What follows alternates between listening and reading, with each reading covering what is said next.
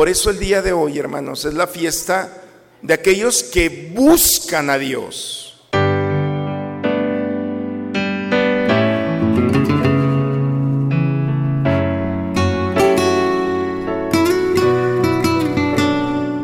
Bienvenidos a la Santa Misa. Unos magos de Oriente se dejan impactar por la luz de una estrella, que los guiará hasta el rey de los judíos. Al encontrarlo, ven a un niño, ante el cual se postran y adoran, ofreciéndole oro, incienso y mirra. Hemos visto su estrella en el oriente y hemos venido a adorar al Señor.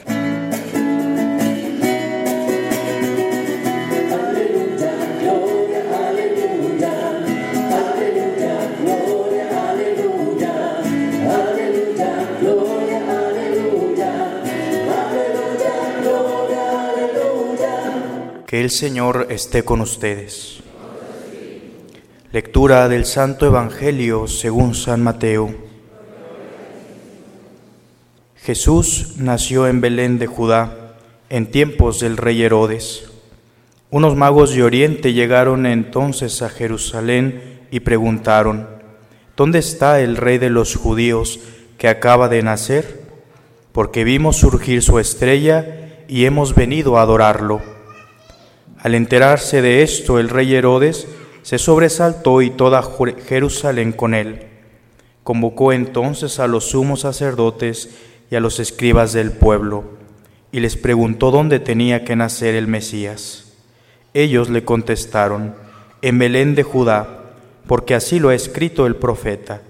Y tú, Belén, tierra de Judá, no eres en manera alguna la menor entre las ciudades ilustres de Judá pues de ti saldrá un jefe que será el pastor de mi pueblo Israel.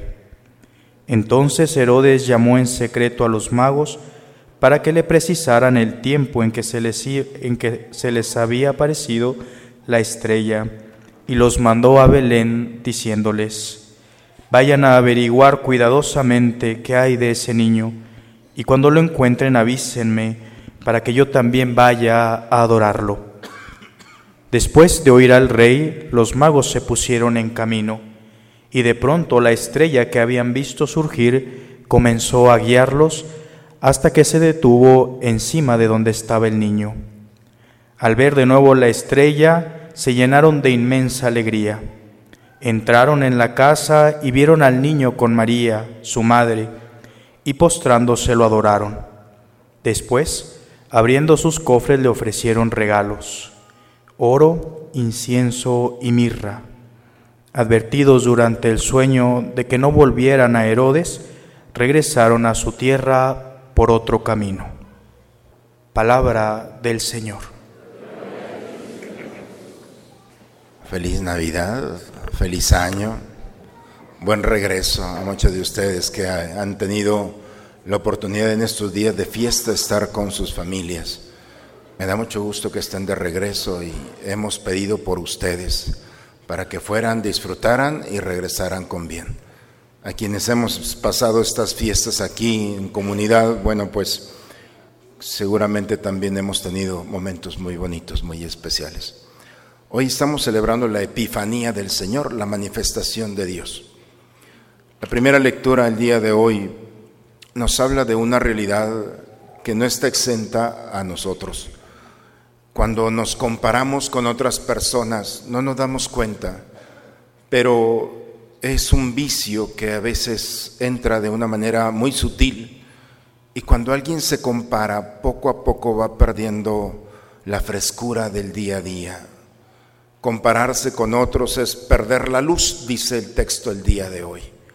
Jerusalén se comparaba con los pueblos que tenía a su alrededor Babilonia, Egipto, poco a poco no se dieron cuenta, pero quedaron en una oscuridad.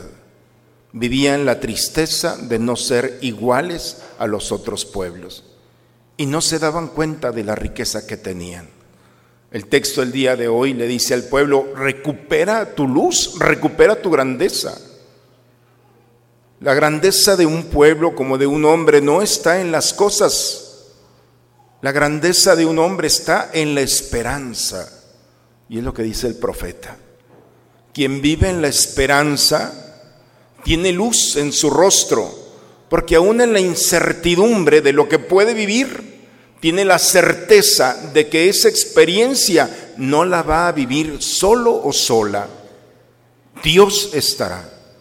Y por eso cuando el pueblo de Israel entiende que su fortaleza y su riqueza no es como la de otros pueblos, que tiene un tesoro que no ha descubierto, pero en el momento en el que lo descubre es la esperanza. La esperanza es el motor para despertarse cada mañana, para seguir luchando y conquistando día con día por esos ideales y anhelos que tiene en el corazón. La primera lectura es lo que nos dice. ¿Cuál es tu grandeza? ¿Quieres compararte a los demás? Prepárate para oscurecer tu vida. Y empezará toda una serie, un engranaje de la mente y del corazón para autodestruirte. Pero cuando el hombre se da cuenta que nuestra riqueza es la esperanza, y la esperanza no es esperar, la esperanza es la certeza de que Dios no me va a abandonar. Y aun cuando el diagnóstico, la realidad o la circunstancia puede determinar el peor momento de mi vida, yo tengo luz y tengo una razón para despertarme y seguir luchando. Eso es. La segunda lectura el día de hoy vemos quién mejor para hablarnos de esto que Pablo, un perseguidor, un hombre enojado con la vida, consigo mismo, insatisfecho, perseguidor de cristianos, un hombre con un fanatismo religioso que lo justificaba para matar. Y así había ido buscando cristianos para llevarlos y condenarlos a muerte. Bien, este hombre estaba enojado. No nació enojado, fue un bebé como cualquier otro. ¿Qué fue lo que pasó con este hombre? Que de ser un hombre bueno empezó a hacer cosas muy malas. Se sentía excluido. La exclusión es es una violencia a la mente y al corazón y al alma del hombre. Tú excluye a alguien y prepárate, porque estás creando una amenaza. Y es lo que él cuenta. Este hombre rechazado, tal vez aceptado bajo condición, pero cuando en aquel camino a Damasco es amado sin condición, Dios no le dice, te voy a cambiar. El amor sin condición entra en este hombre. Y después de ese momento de Damasco se convierte. El hombre amado, incluido en el amor, deja la violencia y la armadura. El día de hoy lo hemos escuchado. Han oído hablar de la distribución de la gracia. Pues a mí se me confió. Él en otro pasaje dice, era como un aborto es decir, un no amado.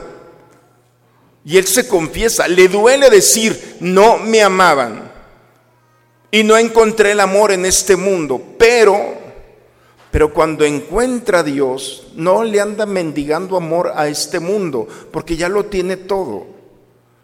Y en esa experiencia de amor, entonces habla el día de hoy, la experiencia del amor tiene como fruto primero el incluir al otro.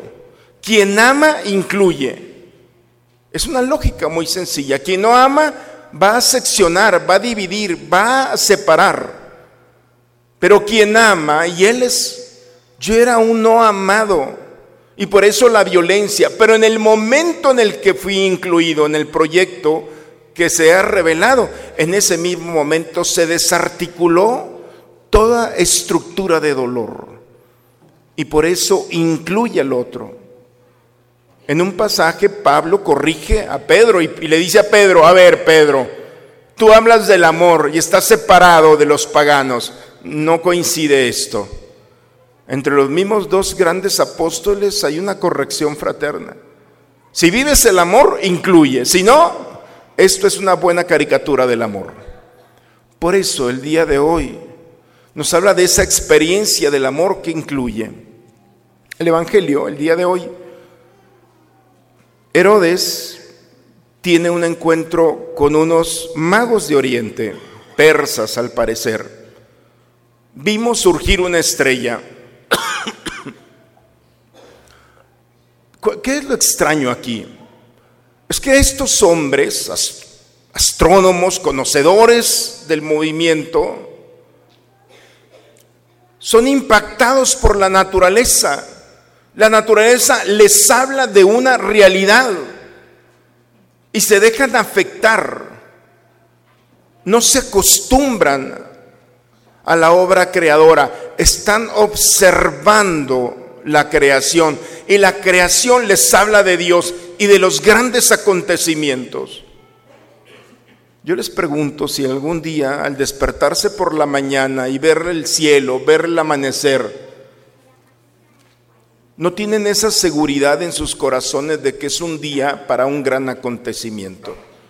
La creación está a la expectativa, dice la carta a los romanos. Todos los días la creación nos habla de que hay un gran acontecimiento. Y nosotros nos hemos acostumbrado como los judíos. Herodes también se despertaba y no veía un gran acontecimiento. Oye, vienes con tu esposo, con tu esposa, vienes caminando, no necesitas un aparato para respirar. Eso es un gran acontecimiento. Hay personas que lo que nosotros hacemos de manera ordinaria, ellos o ellas no lo pueden hacer y ellos lo ven como un gran acontecimiento. Por eso la creación entera les está diciendo a estos magos, va a haber un gran acontecimiento. ¿Dónde nació el niño? El rey. Dice que Herodes y toda Jerusalén se conmovió.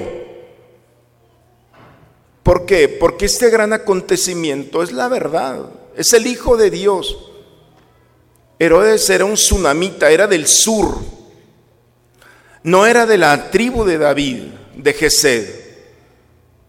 La profecía decía que solamente el rey de Jerusalén tenía que ser de la tribu de Jesé, del estirpe de David.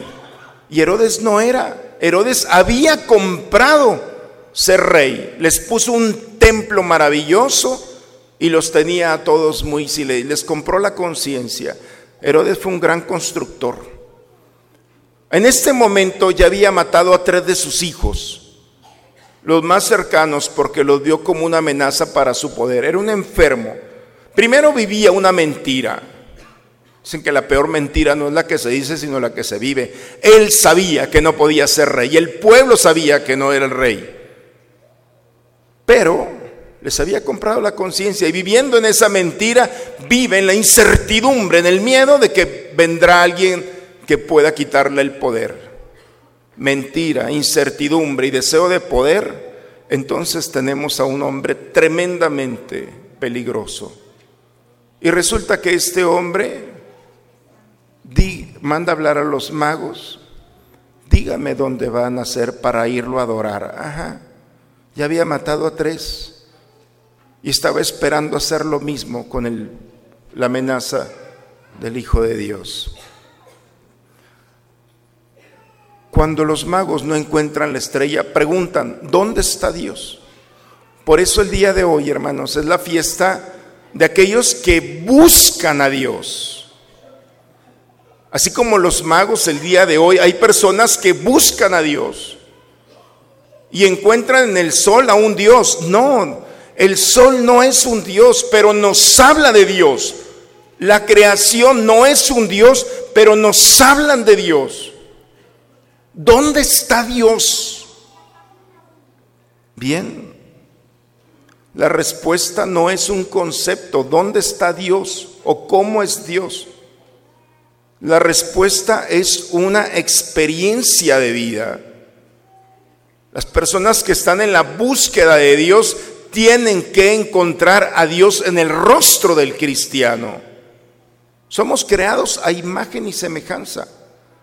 Si nosotros no nos hemos dado cuenta, Dios nos ama, porque cuando ve al hombre, ve el rostro de su hijo. Somos más parecidos a su hijo de lo que nos imaginamos, pero nosotros no alcanzamos a ver esa realidad. Por eso las personas no deberían de buscar a Dios porque tendrían que encontrarlo en nosotros, en la delicadeza, en el cuidado, en la justicia, en la verdad, en la libertad, en la caridad, en el amor. Estos magos querían y cuando vuelven a ver la estrella van. Y la sorpresa es que vieron a un Dios que nunca se habían imaginado. Entraron un pesebre, una mujer pobre. El escenario no les decía nada bajo la lógica de este mundo, pero la sensibilidad del corazón los llevó a descubrir a Dios y le ofrecieron oro, incienso y mirra. ¿Dónde está Dios, hermanos? El problema no es, el problema no es dónde está Dios. El problema es dónde estamos nosotros, que no lo encontramos.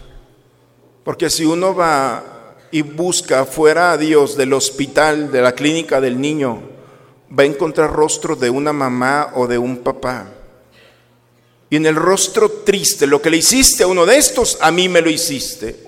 El rostro de Dios está en un migrante que puede ser una amenaza.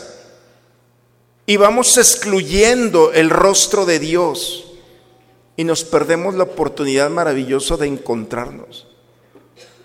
Cuando un pobre te dice gracias, porque se siente incluido en el amor, en la caridad, en la delicadeza, en el cuidado, ese gracias es tu tesoro que en esta vida y en la otra lo vas a cobrar.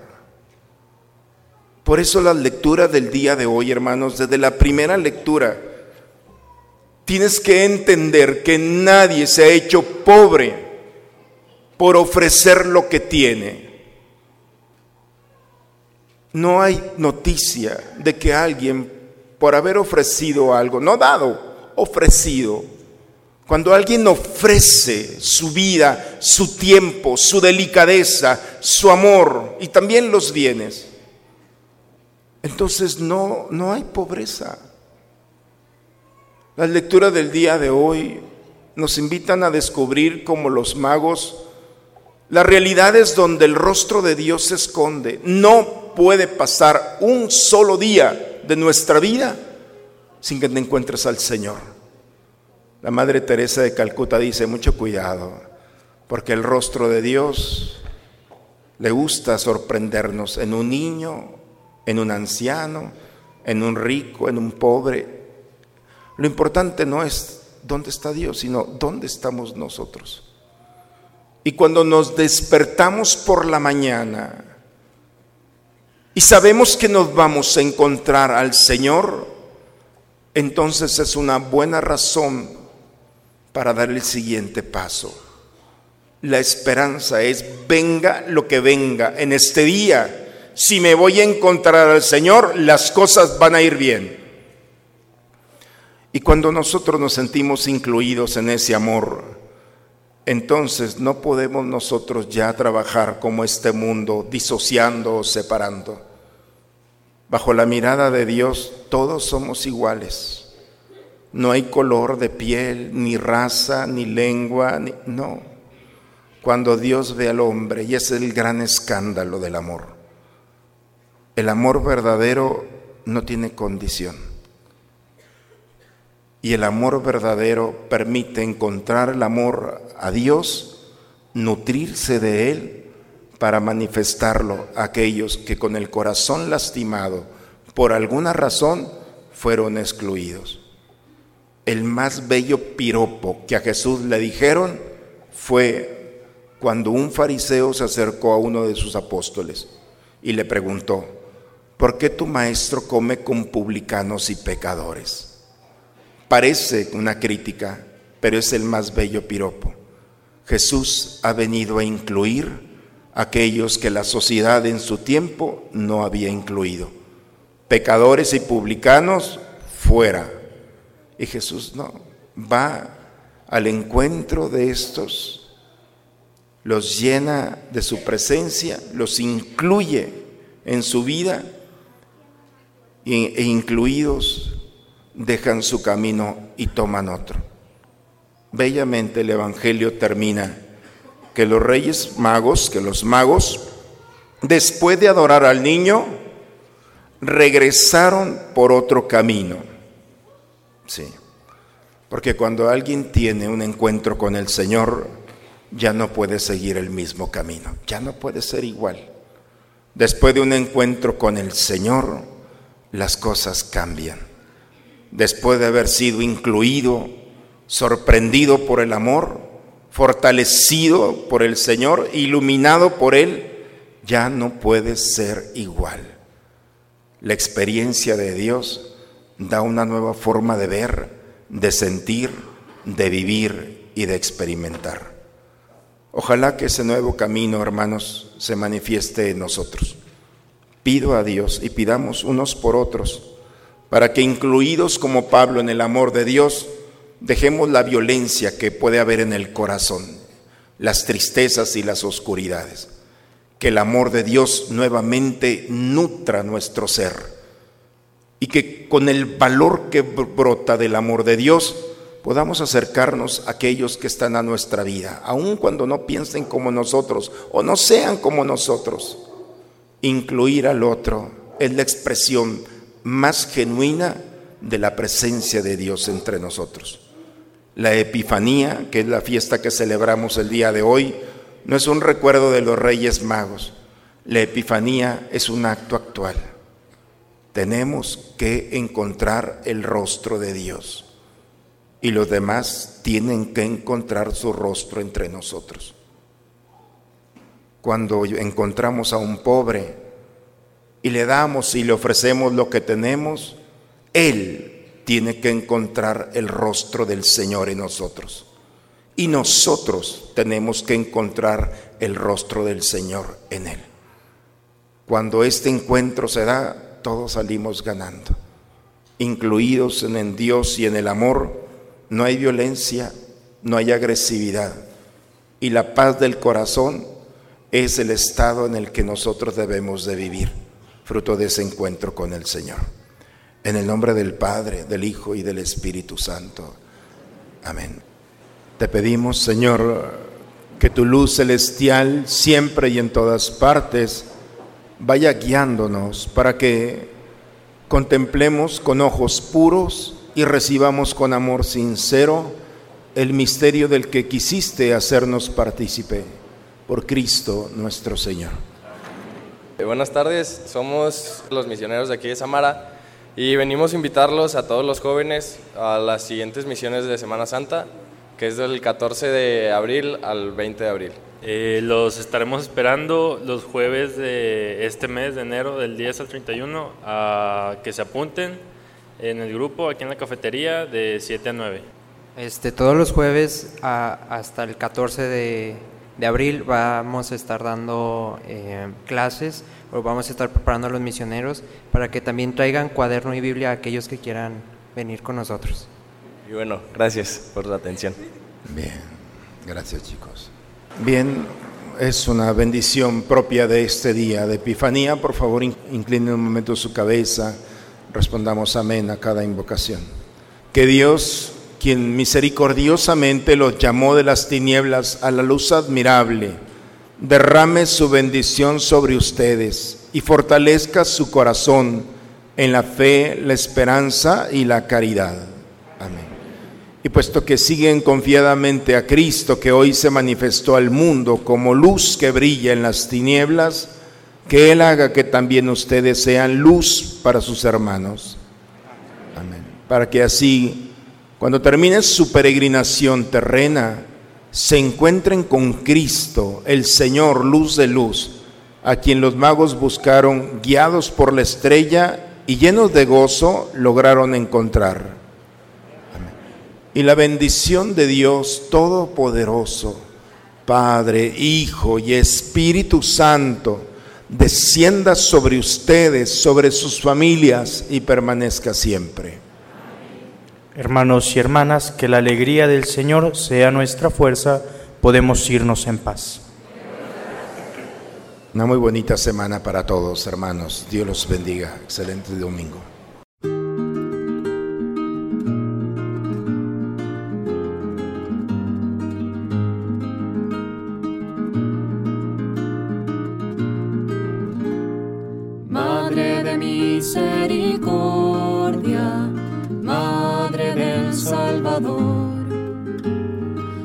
Auxilio de los cristianos, ruega por nosotros a Dios. Virgen fiel y prudente, Reina de la paz. Santa Madre de Cristo, que hagamos su voluntad. Ven y reina,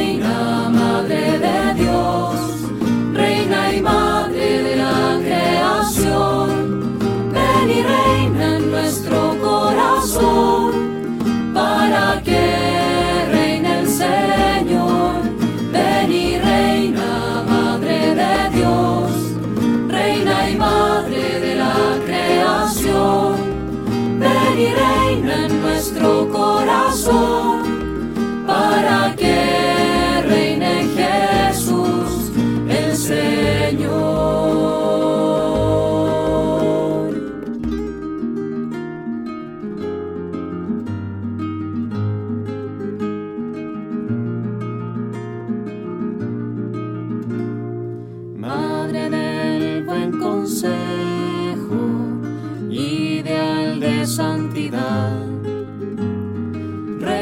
Santo Rosario, enséñanos a rezar.